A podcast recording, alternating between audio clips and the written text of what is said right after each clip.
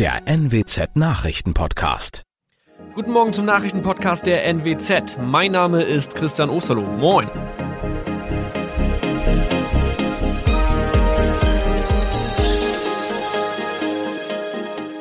Und das sind unsere regionalen Nachrichten am Morgen. Die Grünen wollen Moorstraße in Oldenburg umbenennen. Viereinhalb Jahre Gefängnis für Falschgoldhandel. Und Landkreis Kloppenburg meldet ersten Omikron-Fall. Der Name Moorstraße könnte laut den Oldenburger Grünen rassistisch aufgefasst werden. Deshalb fordern diese eine Umbenennung. Die Straße wurde allerdings nach Hermann Moor benannt, einem der ersten Siedler in der Gegend. Um Missverständnisse auszuschließen, beantragen die Grünen eine Änderung in Hermann Moor Straße. Dann müssten alle Anwohner ihre neue Adresse in ihren Pässen angleichen. Außerdem müssten Polizei, Feuerwehr, Rettungsdienste und Anbieter von Navigationssystemen informiert werden. Die Stadtverwaltung schlug vor, ein Zusatzschild mit Informationen zur Person Hermann Mohr anzubringen. So könne man alle Irritationen beseitigen. Tobias G. musste wegen dem Verkauf von Falschgold am Mittwoch vor das Landgericht Oldenburg. Nachdem der Schortenser bereits im Mai zu einer Freiheitsstrafe von mehr als drei Jahren in Jever verurteilt wurde, betrieb er seinen Handel auf eBay Kleinanzeigen weiter. Das wog bei der Verhandlung schwer auf. Der 27-Jährige schrieb in die Inseratsüberschrift das Wort plated, was so viel bedeutet wie überzogene und nur vergoldete Ware. Da im weiteren Anzeigentext aber die Rede von einem Reinheitsgrad war und die abgebildeten Goldbarren eine Seriennummer trugen, handelt es sich hierbei um eine Täuschung. Tobias G. wurde zu viereinhalb Jahren Haft verurteilt. Ein weiterer Fall der neuen Omikron-Variante ist am Mittwoch im Nordwesten bekannt geworden. Der Kreis Kloppenburg bestätigt, dass eine Frau bei ihrer Rückreise aus Südafrika am Hamburger Flughafen positiv getestet wurde. Sie befindet sich weiterhin in Hamburg in Quarantäne. Da die Frau im Landkreis Kloppenburg lebt, sei auch das Gesundheitsamt Kloppenburg für diesen Fall zuständig. Zuvor gab es bereits bestätigte Omikron-Fälle in der Wesermarsch und im Kreis Leer. Das waren unsere Nachrichten aus der Region. Weitere aktuelle News aus dem Nordwesten finden Sie wie immer auf NWZ Online. Und Aktuelles aus Deutschland und der Welt hören Sie jetzt von unseren Kollegen aus Berlin. Vielen Dank und schönen guten Morgen. Ich bin Maja Däne und das sind heute unsere Themen aus Deutschland und der Welt. Schlagabtausch der Kanzlerkandidaten. Baerbock, Laschet und Scholz streiten sich im ersten Fernsehtriell. Luftangriff in Afghanistan. Das US-Militär prüft Berichte über zivile Opfer. Und Hurricane Ida. Der Wirbelsturm sorgt im Bundesstaat Louisiana für Überschwemmungen. Ganz New Orleans ist ohne Strom. Die Bundestagswahl rückt immer näher. In vier Wochen ist es ja schon soweit und der Wahlkampf, der läuft seit Wochen auf Hochtouren. Gestern Abend gab es dann so etwas wie den ersten Höhepunkt, nämlich das sogenannte Triell. Knapp 100 Minuten hat der erste Fernsehdreikampf der Kanzlerkandidaten Annalena Baerbock, Armin Laschet und Olaf Scholz gedauert. Da ging es um alle möglichen Themen, das Debakel in Afghanistan, die Corona-Politik, den Kampf gegen den Klimawandel und die Steuerpolitik. Laschet und Baerbock haben sich eher kämpferisch präsentiert, während SPD-Mann Scholz meistens ruhig und sachlich geblieben ist.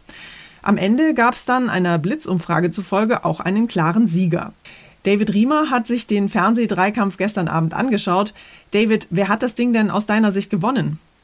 Also für mich ist es echt schwer, nach etwa 100 Minuten TV-Debatte einen eindeutigen Sieger auszumachen. Ganz anders das Ergebnis einer Blitzumfrage von Forsa im Auftrag von RTL und NTV. In der wurden gut 2500 Zuschauer nach dem Triell befragt. Ja, und gut 36 Prozent von denen haben angegeben, SPD-Kanzlerkandidat Scholz hat die TV-Debatte gewonnen. 30 Prozent haben grünen Spitzenkandidatin Baerbock als Siegerin gesehen. Tja, und abgeschlagen auf dem letzten Platz Unionskanzlerkandidat Laschet, den nur 25 Prozent vorne gesehen haben. Da scheint sich der Trend der Umfragen der letzten Wochen fortzusetzen. Laschet ist daher rapide abgestürzt, das Ruder scheint er einfach nicht rumreißen zu können.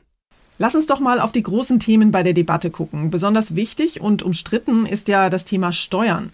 Was haben die drei denn dazu konkret gesagt?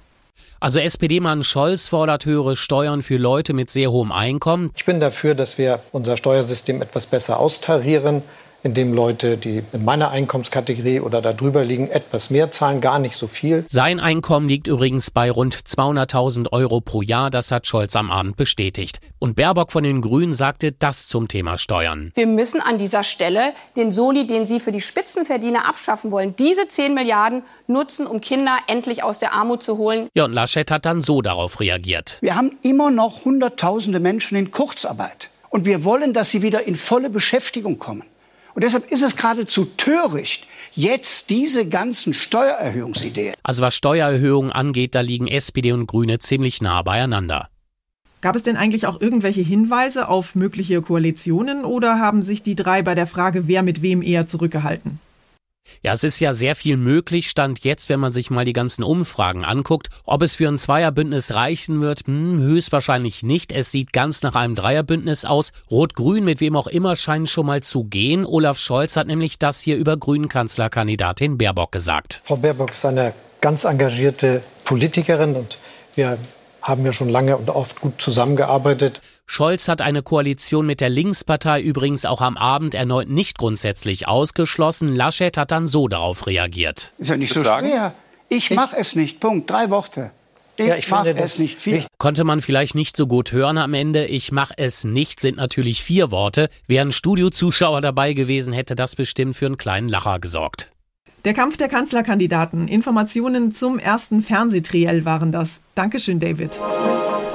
Die Lage in Afghanistan rund um den Flughafen Kabul bleibt extrem gefährlich. Das hat US-Präsident Biden kurz vor dem vollständigen Abzug der amerikanischen Truppen nochmal gesagt. Und angesichts dieser Terrorgefahr hat das US-Militär gestern deshalb direkt aus der Luft angegriffen.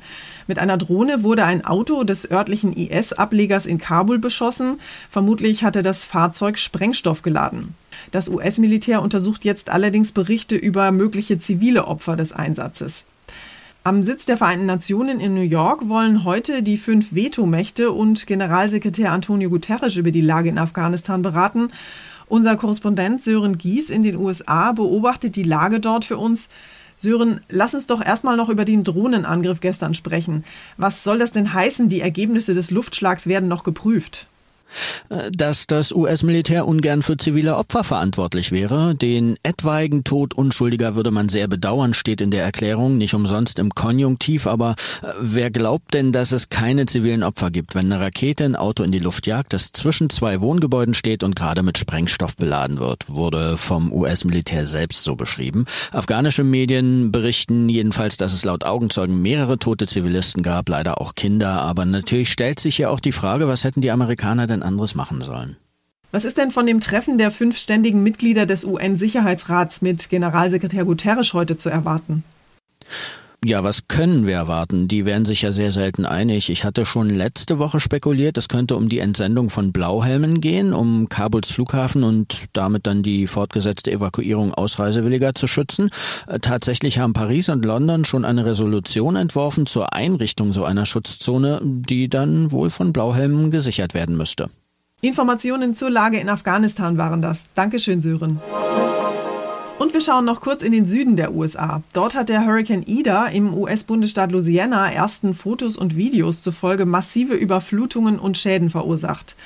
Außerdem fiel für mindestens 600.000 Haushalte in den küstennahen Gebieten wegen Sturmschäden der Strom aus. Auch in der Stadt New Orleans gingen alle Lichter aus. Besonders betroffen waren niedrig liegende Gebiete südwestlich der Stadt New Orleans. Für die hatte es zuvor Evakuierungsanordnungen gegeben. An einigen Teilen der Küste hat Ida eine meterhohe Sturmflut ausgelöst. Der Sturm ist lebensgefährlich und wird immense Schäden anrichten. Wir sollten uns da nichts vormachen. Das hat US-Präsident Biden beim Besuch der Zentrale der US-Katastrophenschutzbehörde FEMA in Washington gesagt. The storm is a life-threatening storm and uh, its devastation is likely to be immense. We shouldn't kid ourselves. Ida ist auf den Tag genau 16 Jahre nach der Ankunft des verheerenden Hurrikans Katrina über Louisiana hinweggefegt. Katrina hatte damals in und um New Orleans ja katastrophale Schäden und Überschwemmungen verursacht. 1800 Menschen waren damals ums Leben gekommen. Seitdem sind in der Region allerdings Milliarden in den Hochwasserschutz investiert worden. Unser Tipp des Tages heute für alle, die sich fragen, wie es angesichts steigender Corona-Infektionszahlen jetzt eigentlich weitergeht. Die Zahl der Corona-Neuinfektionen hat ja seit Monaten darüber entschieden, was in unserem Alltag erlaubt ist und was nicht. Jetzt will die Politik aber von der strikten Orientierung an Inzidenzwerten abrücken. Die magische Zahl 50, die bisher der kritische Wert bei der 7-Tage-Inzidenz war, soll künftig also offiziell wegfallen. Allerdings ist noch unklar, welche Werte bei der Beurteilung der Corona-Lage stattdessen gelten sollen. Jan-Henner Reitze aus unserer Serviceredaktion hat sich mit Daten und Fakten, Kennzahlen und Inzidenzen mal näher beschäftigt. Jan-Henner, künftig soll ja die Situation in den Krankenhäusern bei der Beurteilung der Corona-Lage eine größere Rolle spielen. Wie genau muss ich mir das denn vorstellen? So etwas ähnliches wie die Inzidenz bei den Neuinfektionen, die bisher ja im Mittelpunkt stand, gibt es auch eine Inzidenz der Krankenhauseinweisungen. Also wie viele Menschen pro 100.000 Einwohner innerhalb einer Woche müssen wegen Corona ins Krankenhaus.